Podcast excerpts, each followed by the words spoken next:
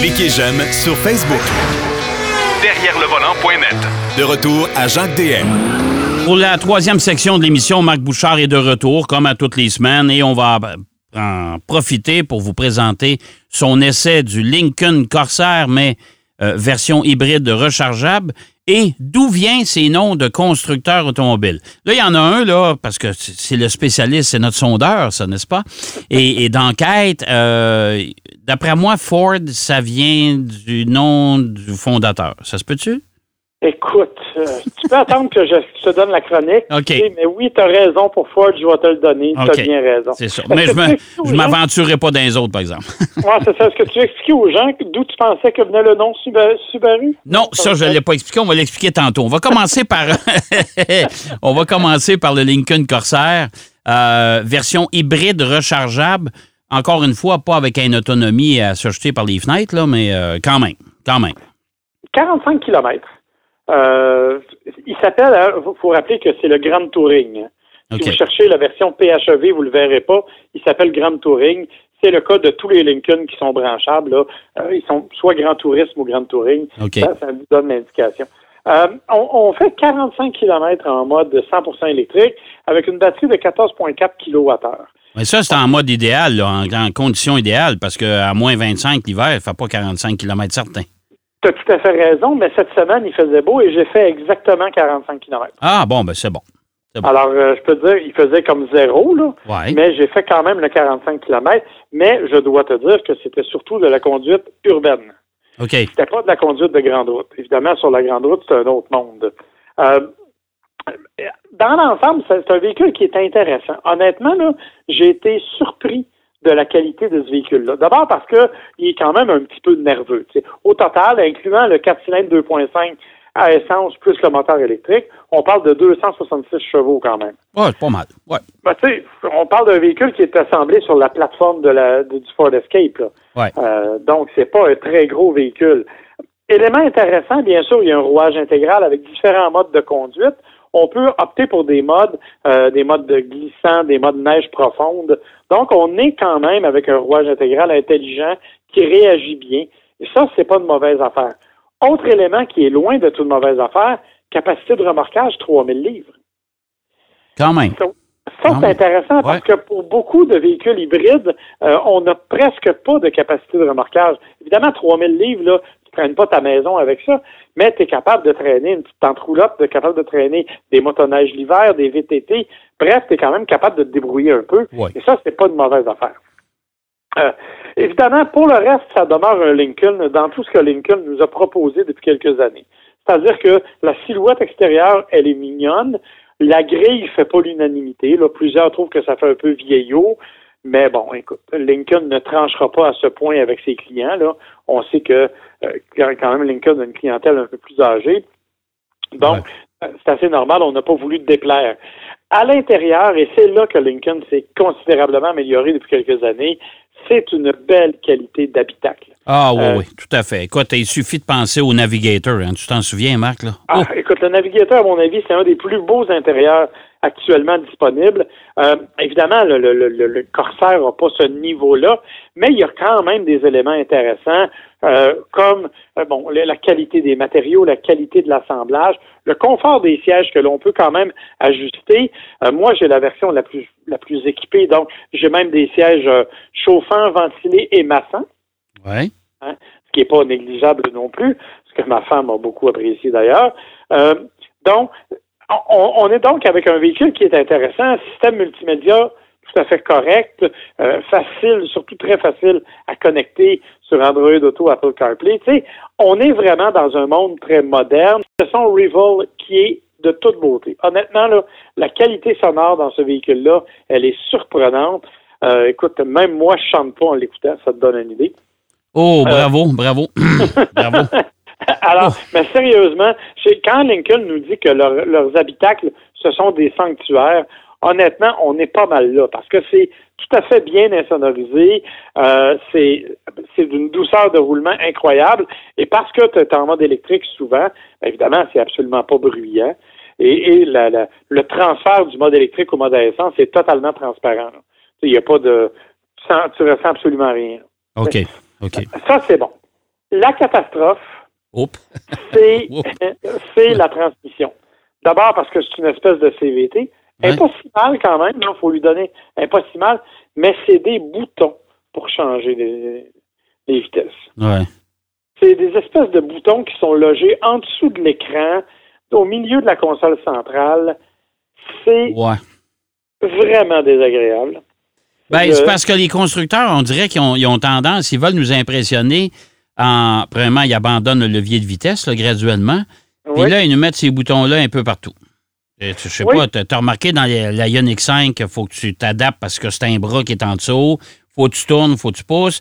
Euh, bon, tu sais, c'est. Ben, Volvo, c'est- Volvo, c'est des doubles petits leviers qu'il faut que tu cliques Ouais, deux, deux fois. C'est séquentiel. Ouais. Dans le cas de- du Lincoln, c'est des espèces de boutons. Et le problème du bouton, en fait, c'est, tu sais, quand je suis allé chez mon fils qui reste au centre-ville de Montréal. Faire un stationnement parallèle, là, Ouais. changer rapidement de direction, là, Non. tu cours après tes boutons. Ouais. Et honnêtement, c'est pas la trouvaille de l'année, là. C'est l'aspect le plus dérangeant. Par contre, écoute, je te dirais que c'est un bien petit souci. Là. Tu finis probablement par t'y habituer euh, et par ne plus y penser. euh, parce que pour le reste, c'est vraiment un véhicule, bon, qui est relativement spacieux, évidemment, dans la mesure où on sait que c'est un VUS compact, là. C'est- pas, euh, pas un grand format. Donc, euh, pour sa catégorie, il est tout à fait correct. Euh, comme je l'ai dit, il y a un bon roulement silencieux. Non, c'est pas la direction la plus communicative. Euh, mais honnêtement, je suis quand même pas euh, quand même pas déçu de la conduite. C'est un véhicule avec lequel je vivrais très bien tous les jours.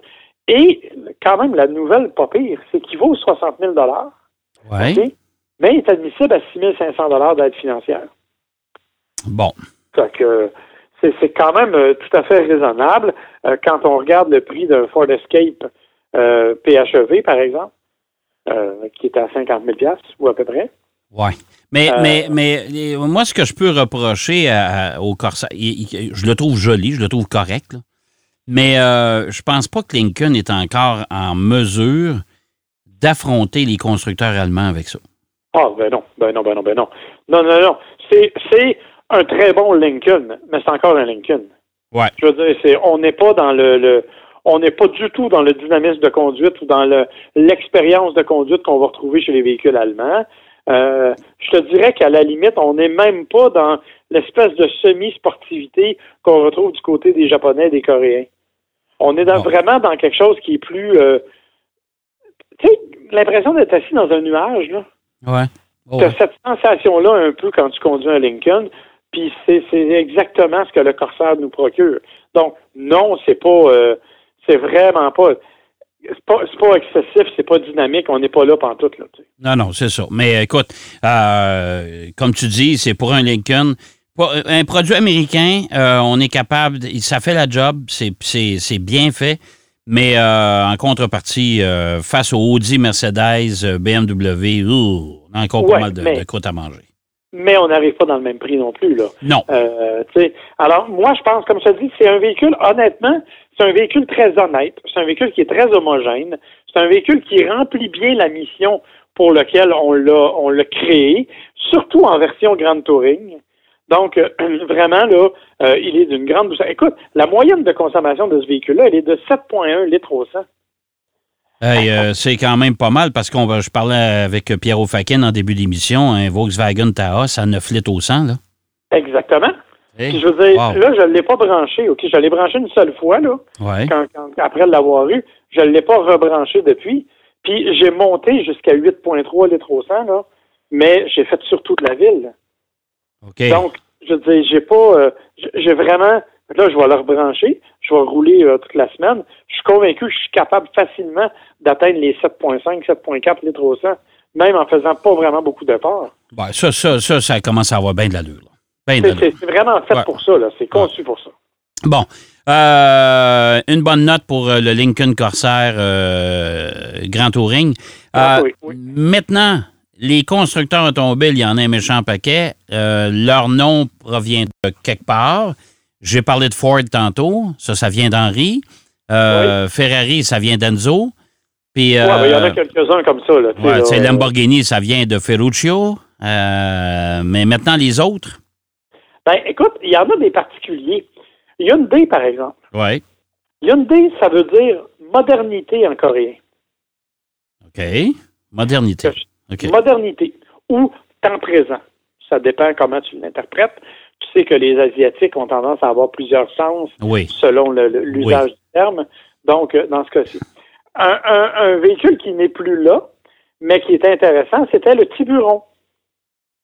Pourquoi Ouais. il s'appelait Tiburon? Non, je sais pas. Ça, ça veut dire requin en espagnol. Ah bon? Fait, tu sais, c'est vraiment, il y a des affaires très particulières. La Passat, Oui. c'est le vent qui passe. C'est assez poétique, hein? C'est assez poétique. Il y en a qui sont comme moins poétiques. OK?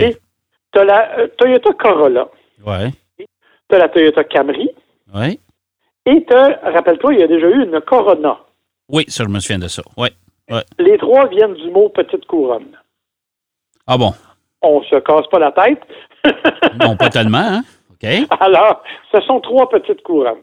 OK. Euh, Prius, c'est un mot latin Pour quelque chose qui va avant, qui va, euh, qui précède les autres. OK. OK? Comment on dit Prius au pluriel?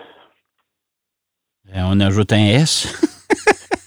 Est-ce que tu savais qu'en théorie, on Ouais. devrait dire prix? Parce que Prix, attends une minute, là, je te perds, là. Prix. Pourquoi prix? P-R-I-I. Ça, c'est au pluriel, ça. Ça, c'est au pluriel, parce que le, le- techniquement, Ouais. le mot latin, au pluriel, s'écrit prix-I. P-R-I. Ah bon, OK. Alors, quand tu regardes, on le fait pas euh, chez nous, puis euh, les États-Unis pas vraiment, mais si tu lis des trucs en anglais, en- entre autres beaucoup en Europe, ils vont parler des Prius, mais ils ne mettront pas des Prius, ils vont mettre des prix. Ah bon, eh ben ça, ça, tu m'en annonces une bonne note, là. Franchement, là. OK. Je vais continuer de parler des Prius, euh, je suis très franc avec toi. Euh. Nissan, Oui.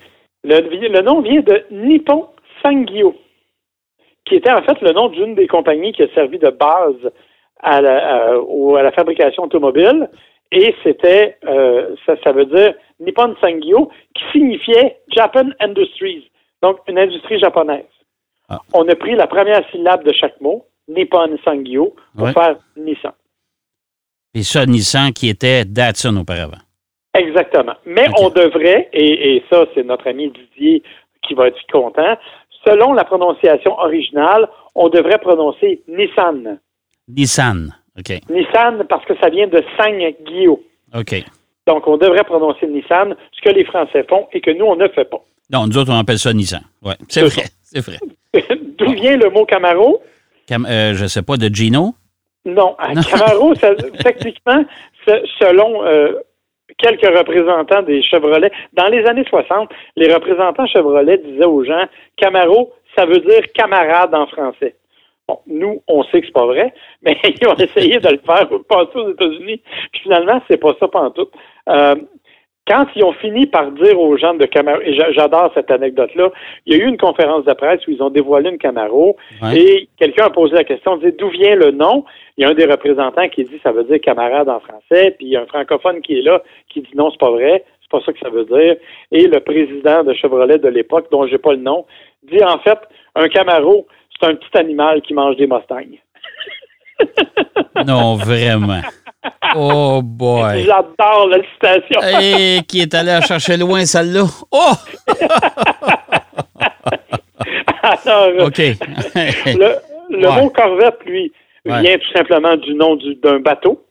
Ce Ouais. sont des corvettes de, de guerre, entre autres. Là. Mhm. Et là, on tombe dans des, dans des affaires plus compliquées un peu. Parce que, bon, euh, d'où vient le nom Mercedes-Benz? Ben, Mercedes, c'est pas la fille d'eux? C'est la fille d'un des membres du conseil d'administration. Émile Jelinek. Oui. OK? Et c'est, donc, ça, c'est le Mercedes. Quant au Benz, bien sûr, ça vient de Carl, Carl Benz, Oui. qui a inventé la première automobile en 1886. Bon. Mais ça a pris quand même, il a fallu attendre en 1926 pour que les deux noms soient, soient mariés ensemble. Ah bon, parce qu'avant ça, ça s'appelait juste Mercedes? Non, avant, Non. ça s'appelait DMG, fondé par M. Gottlieb Daimler. OK. Oui, euh, Daimler, ça, ça, ça, ça a perduré longtemps, ça, là. là. Exactement. Mais là, écoute, euh, c'est maintenant Mercedes-Benz. Ouais. Euh, le mot Jeep, il vient de où? Ça, je sais pas. Personne ne le sait. Euh, Ah, en fait, OK. parce que la réalité, c'est que il y avait un petit personnage de bande dessinée pendant la guerre qui, Ouais. qui, qui aidait les soldats. Il s'appelait JP. OK.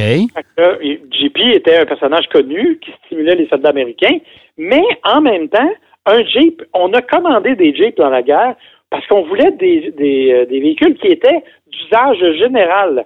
En anglais, on dit General Purpose, donc Ouais. GP ou GP. OK. Alors, de où vient le nom Jeep exactement? On ne sait pas si c'est de l'un ou l'autre, mais ça vient de là. Ça vient, ça vient d'une de ces places-là. Bon. Exactement. OK. Il nous reste euh, une minute, mon cher. Ben écoute, je vais faire ça très vite. Ouais. Volvo, ça veut dire nous roulons en latin. OK. Saab, Oui. c'est une compagnie d'aviation, mais c'est une abréviation pour Swedish Aeroplane Company en, en suédois, là, Svenska Aeroplan AB, m'a épargné le... Oui, oui, ça c'est correct, oui. OK. Et enfin, Subaru, ça vient de où? Euh, c'est pas quelqu'un qui était congestionné et qui disait qu'il est resté sub Subaru. Non? Non, tu vois, c'est pas ça, c'est pas Subaru.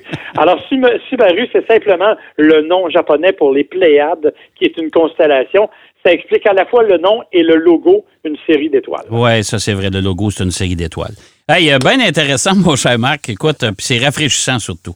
Pas mal de fun. Euh, je te remercie puis je te souhaite une très belle semaine. Ben, moi aussi, et bon, bonne route au volant de tes prix, mon cher. Oui, oui, oui, tout à fait. Merci.